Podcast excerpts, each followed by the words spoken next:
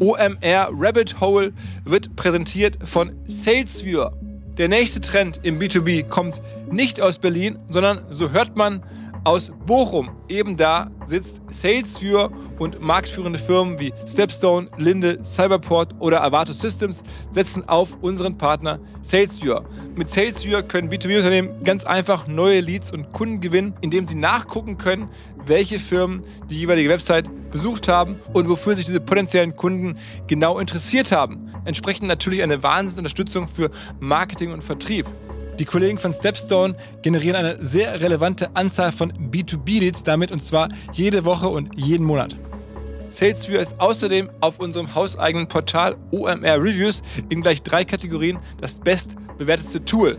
Wer jetzt sagt, okay, ich möchte Marketing und Vertrieb aufs nächste Level heben, der kann SalesViewer kostenlos und unverbindlich ausprobieren. Alle Infos salesviewer.com slash omr rabbit hole, also Doppel R. salesviewer.com slash omr rabbit hole.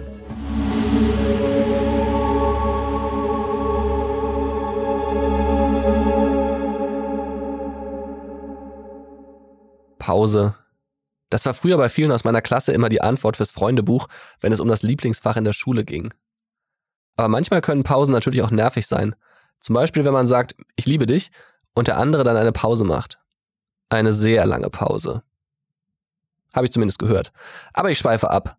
Was natürlich immer gilt, nach jeder Pause geht es irgendwann weiter. Auch hier bei OMR Rabbit Hole.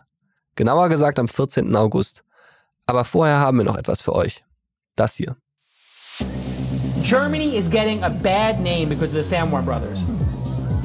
You guys, anytime you meet somebody from the Samwar brothers, you should boo and hiss them. I hate Rocket. I hate the Samwar brothers. I hope they die. Um,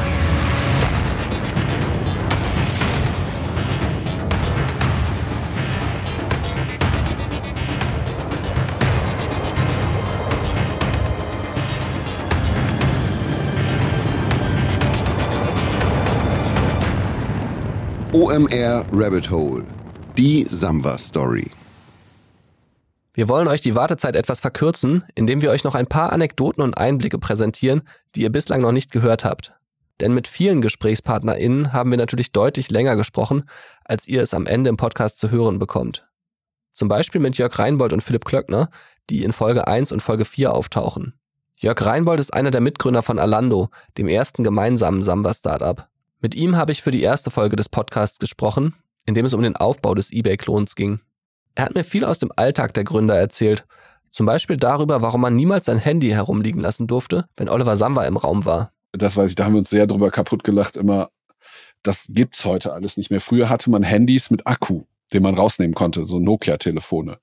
Und wir hatten die alle. Und das war so der absolute Running Gag, dass man unbedingt niemals sein Handy irgendwo liegen ließ, weil wenn man wiederkam, war der eigene Akku leer und Ollis Akku war voll. Und ähm, das war halt so, das war so absolut so hysterisch, niemals sein Handy irgendwo liegen lassen, wenn Olli in der Nähe ist, weil der niemals sein Handy aufgeladen hat und einfach dann Akkus geklaut hat. Oder einfach sich Autos genommen hat, um damit irgendwo hinzufahren, wo man das kannst du doch nicht machen. Doch, ich musste aber dahin. Ja, jetzt steht mein Auto am Flughafen. Was ist denn das für ein Scheiß? Also ja, das kriegst du schon wieder. Nee, das kriege ich nicht schon wieder. Das kommt nicht von alleine zurückgefahren. Und ähm, so, ja, das war immer sehr, sehr lustig, wenn man dann solche Gespräche mithörte. Ne? Und dann so, ja, aber wie kommst du dazu, mein Auto zu nehmen? Wieso, der Schlüssel lag doch auf dem Tisch. Ja, aber das heißt doch nicht, dass du es nehmen kannst. Wieso nicht?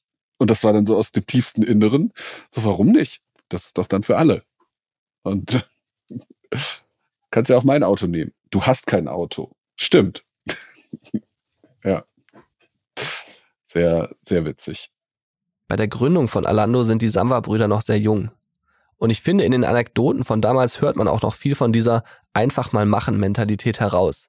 Jörg Reinbold hat mir zum Beispiel auch erzählt, wie viel Energie Oliver Samba mitunter auch abends noch hatte, wenn es darum ging, Ideen zu entwickeln.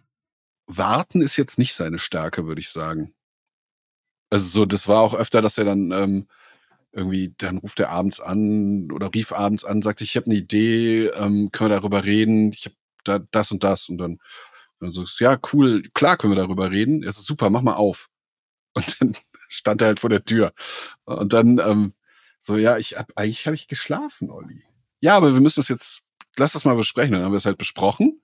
Das war dann auch super, eine gute Lösung gefunden. Und dann äh, guckt er so auf die Uhr so, boah, so spät, ich schlaf, ich muss schlafen, ich schlaf hier. Und zupp, liegt da und schläft. Und dann denkst du so, super, ich bin jetzt total wach. Sehr schön fand ich auch ein Zitat von Philipp Klöckner, der damals für Rocket Internet die Startups bei Online-Marketing-Themen unterstützt hat. Er hat versucht, den besonderen Charme von Oliver Samba in einem persönlichen Gespräch zu beschreiben. Wenn er jemanden überzeugen muss, dann ist Olli eine der sagen, gewinnendsten Personen, die ich kenne. Ich habe früher mal gesagt, man kann zehn Oliver Samba-Hasser mit ihnen in einem Raum schicken und acht kommen im Arbeitsvertrag wieder. Also ist wirklich sehr, sehr überzeugend, kann unheimlich charmant sein, hat eine gute Fähigkeit, das in Menschen sozusagen zu finden, ähm, was sie motiviert. Und natürlich habe ich mit Philipp Klöckner auch über das Thema Copycats gesprochen, mit dem Oliver Samba damals offenbar sehr offensiv umgegangen ist. Zum Beispiel, als er Philipp Klöckner vom Online-Preisvergleich Idealo zu Rocket Internet locken wollte. Also er hat mehr oder weniger durch die Blume gefragt, ob ich ihm eine Kopie davon baue. Ich, ich würde einen Koffer Geld bekommen und seine besten Leute und dann könnte man das doch probieren. Und auch intern ist man bei Rocket mit dem Thema Copycats ziemlich offen umgegangen, so scheint es mir. Salora, das ist ein Modemarktplatz in Südostasien das Modell hieß halt lange Zeit sozusagen in allen Dokumenten Zalando Asien. Also oder ähm, wenn wenn wir Wimdu gebaut haben, hieß mit Sicherheit lange Airbnb äh, Deutschland oder Airbnb äh, Afrika sozusagen, wenn es in Afrika gebaut wurde. Also da sieht man natürlich auch, dass dieser Copycat-Vorwurf auch vollkommen richtig ist. Äh, ich finde Copycats per se, sagen, solange sie jetzt nicht wirklich Patente verletzen oder eins zu eins Code kopiert wird, das natürlich verwerflich. Ansonsten finde ich Copycats ehrlich gesagt total, ähm, ja, zumindest nicht verwerflich. Ähm, aber sozusagen mit, mit welcher Stringenz und auch Kaltschnäuzigkeit das gemacht wird, also dass man ganz klar eigentlich jedem in der Firma sagt, wir bauen jetzt das Modell von dieser Firma in dem Markt nach. Das fand ich äh, schon ganz lustig tatsächlich. So, das war's auch schon wieder. Wir hoffen, dass wir euch damit die Wartezeit bis zur nächsten Folge am 14. August zumindest ein bisschen verkürzen konnten. Vielen Dank fürs Zuhören und bis dahin. OMR Rabbit Hole, die Samba Story, ist eine Produktion von Podstars bei OMR. Redaktion und Host Florian Rinke. Projektmanagement Florian Severin. Postproduktion und Sounddesign Jan Komorowski, Lili Hun, Florian Damm, Chris Hilbert und Hardy Haufe. Coverdesign Simon Barth und Executive Producer Konstantin Buhr und Vincent Kittmann. Vielen Dank an alle aus dem OMR-Kosmos, die das Projekt unterstützt und möglich gemacht haben.